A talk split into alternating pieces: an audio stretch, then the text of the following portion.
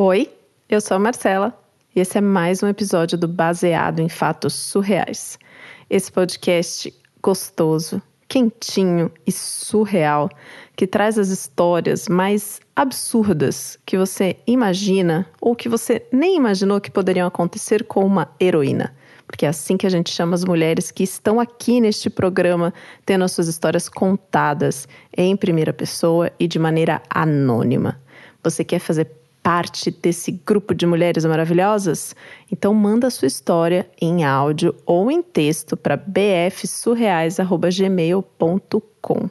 Eu recebo essa história, leio, escuto e depois ou eu ou uma das minhas convidadas vem aqui para o microfone contar essa história para você que está do outro lado do radinho.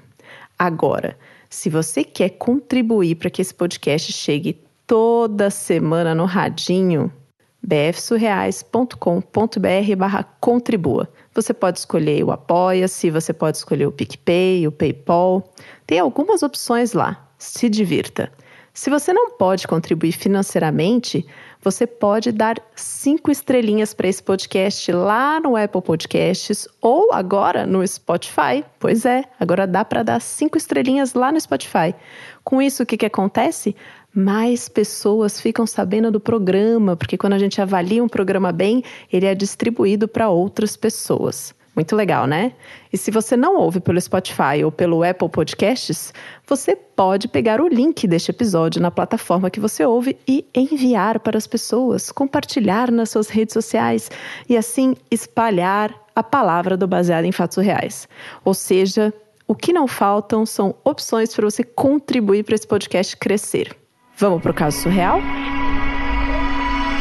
Baseado em fatos surreais. Histórias de mulheres como, como nós. Compartilhadas com empatia, intimidade e leveza. Onde o assunto é a vida e o detalhe surreal.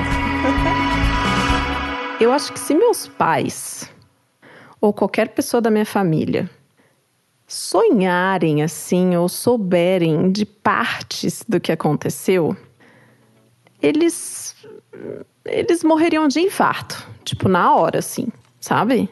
Um choque seria tão grande. pois é. Por que tudo isso? Bom, porque eu cresci numa família super tradicional e cristã. E na minha igreja, assim, ninguém, ninguém podia namorar. Fazia parte, assim, do que era aceito ali dentro da comunidade. Se quisesse casar, tinha que fazer o que a gente chamava de namoro santo. Sem beijo, sem nada e sem graça, né? então, a minha adolescência inteira era eu e Deus e a minha família. Porque eu não podia sair com ninguém não podia dar beijinho, nem dar a mão. Imagina, imagina, imagina, eu tinha que me guardar. Era o que eu escutava da minha mãe o tempo todo. Me guardar para o meu futuro marido. E aí eu passei minha adolescência desse jeito, né? Só que, mesmo toda essa questão de se guardar, namoro santo e etc., dentro de mim corria um fogo, mas um fogo, meu Deus do céu. Nossa, como era potente esse fogo. E não era do Espírito Santo, tá? Só que, como boa menina cristã, eu nunca saí com ninguém até os meus 21 anos.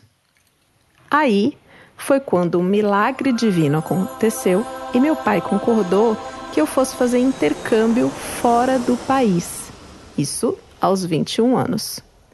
Eu nem acreditei acreditei que isso ia acontecer, assim, como, né? Eu que mal podia andar na rua, de repente eu ia para outro país, ficar longe dos meus pais, eu ia ter tempo não só de estudar, mas também de sair, dançar, quem sabe até arrumar umas boquinhas para beijar.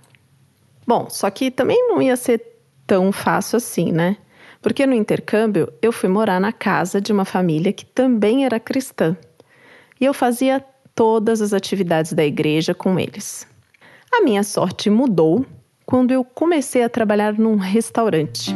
E aí eu podia chegar em casa um pouquinho mais tarde, Como era eu que fechava o restaurante lá pelas 10 da noite e a equipe era bem pequena, eu conseguia justificar esse horário de chegar um pouco mais tarde. E acabou que eu me entrosei assim com todo mundo da equipe, do trabalho, foram as pessoas que se tornaram assim mais próximas e mais amigas, sabe? E tinha um carinha que ele fazia assim às vezes de garçom, às vezes ele era caixa, que ele me dava uma carona depois do nosso trabalho noturno. Porque afinal era muito tarde para eu pegar o ônibus sozinha e ele insistia muito pela minha segurança.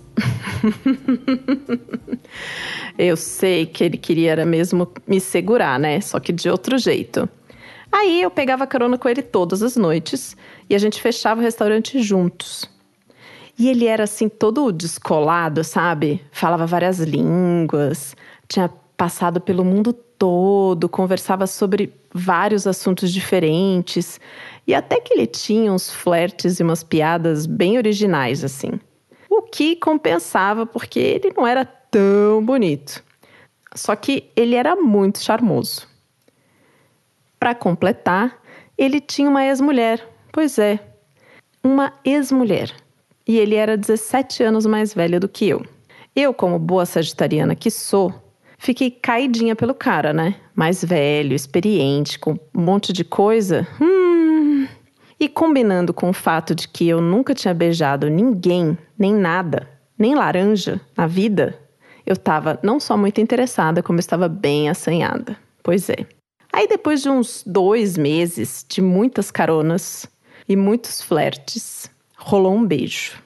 E aí, a cada carona, rolavam uns beijinhos e uns amassos que iam esquentando assim conforme os dias iam passando e o meu assanho ia crescendo e esquentando, esquentando. Tava rolando já de tudo na preliminar, assim. Ah, oh, meu Deus, era um esfrega daqui, um esfrega de lá, uma coisa louca. E eu queria muito era transar. Eu queria saber como é que funcionava essa tal de penetração.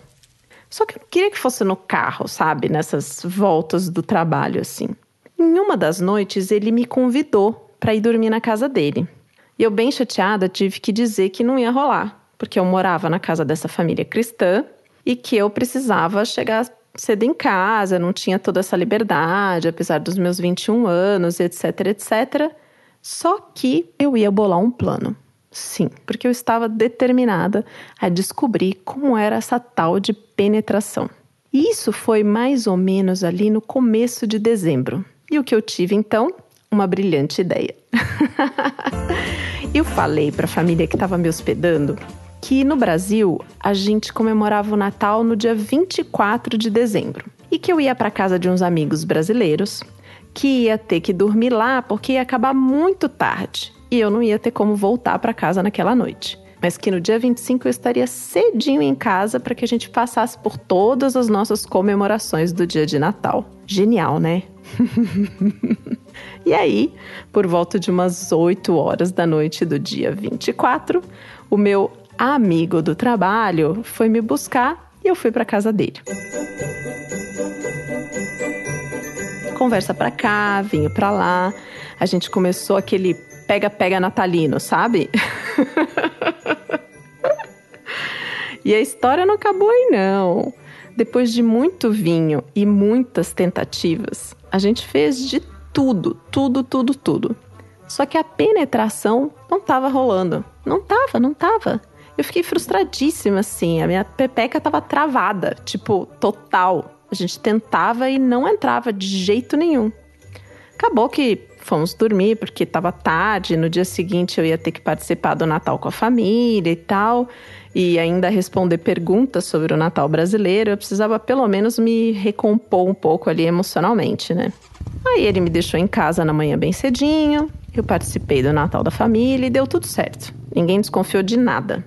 Só que não tinha dado certo para mim, sabe? Eu passei o dia todo me perguntando por que, que aquilo tinha acontecido na noite passada. Eu queria tanto, tanto que acontecesse, que aí eu comecei a ligar para ele para ver se a gente conseguia se encontrar de novo. E dessa vez eu tinha fé que ia rolar.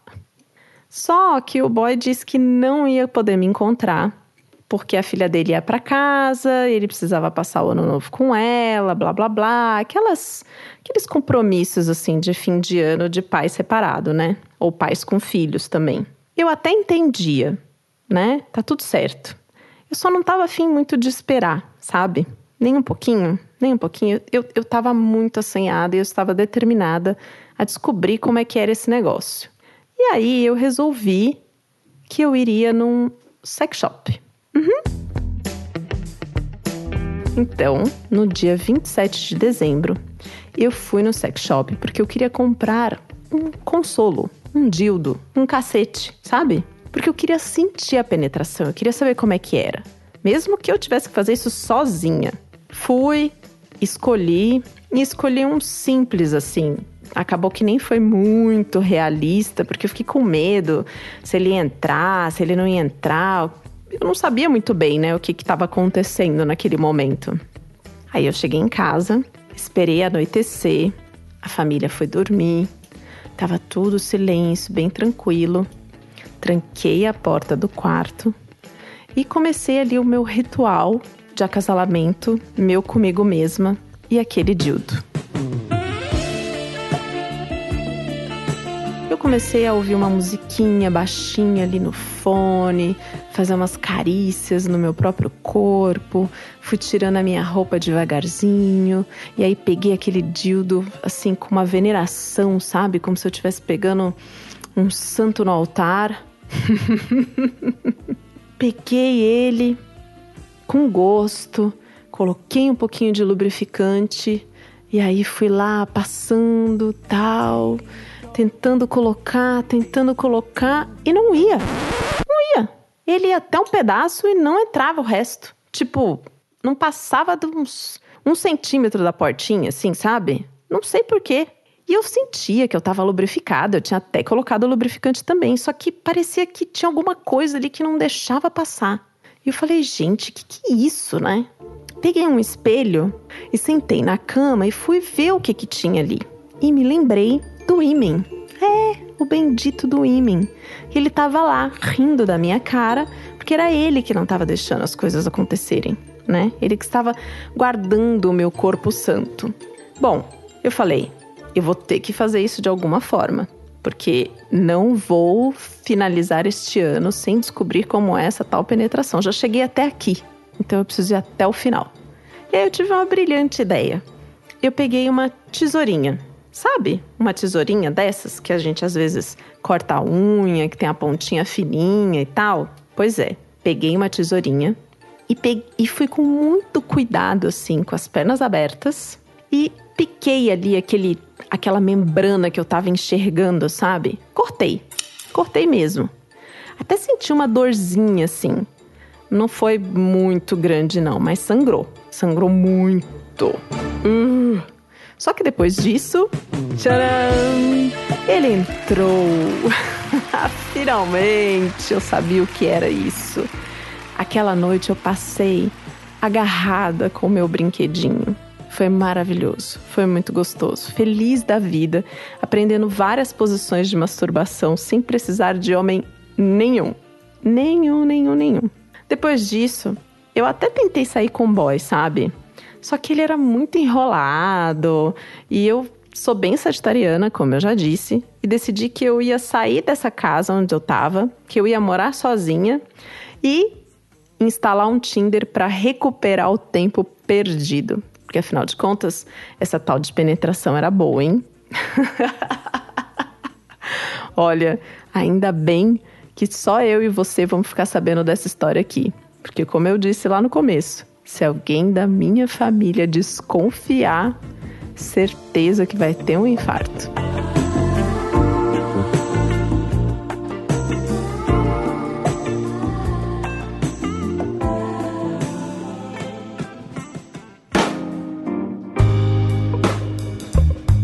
Ai, ai, ai, ai, ai, uma tesoura! Meu Deus do céu, que pânico, que nervoso, heroína. Que loucura, que loucura. Eu fiquei preocupada, sabe? E até mandei um e-mail para ela perguntando: mulher, e aí, né? O que, que aconteceu? Você conversou com a sua ginecologista depois e tal. E ela disse que nunca tinha conversado com ninguém sobre essa história mesmo, nem com a ginecologista, e que hoje, quando ela olha para trás, ela vê o quão perigoso foi o que ela fez, assim. Não recomendamos para ninguém, por favor, não coloque objetos na sua vagina, principalmente se forem perfurantes, ok? Claro que os masturbadores ali, os consolos, os dildos tal, estão permitidos desde que seu corpo esteja aceitando a entrada deles, né? Porque se tá barrando, alguma coisa tem. E eu fui até pesquisar sobre isso e descobri aí que tem alguns tipos de ímen e que tem um tipo de ímen que a menina precisa ir no hospital fazer um procedimento cirúrgico para tirar. Então, se este for o seu caso, por favor, não saia perfurando sua pepeca, tá? Queremos pepecas saudáveis, saltitantes e felizes por aí. Passado isso, isso aqui é obstinação, hein, heroína? Nossa, tipo, eu quero, eu quero, eu quero e eu vou conseguir, não importa. Se eu não tenho um pinto aqui, eu vou arrumar um pinto para fazer, né? eu entendo muito bem esse lugar, viu? entendo muito bem esse lugar. Confesso que eu não tive uma experiência de ímen é, tão marcante assim, nem reparei se sangrou nem nada na época. Foi uma coisa que passou meio desapercebido no meu caso. E que eu também não ficava pensando muito na minha virgindade como somente restrita à questão de se penetrar ou não, sabe? Porque tanta coisa acontece, né, no sexo o beijo, carinho, toque, as partes, tudo, né? A penetração é só um, uma parte disso tudo que a gente faz ali, bem gostosinho, né? E tem relações que nem tem penetração. Então, o sexo é muito mais do que essa virgindade muito louca que a gente coloca aí nessa penetração. Vamos pensar sobre isso, hein?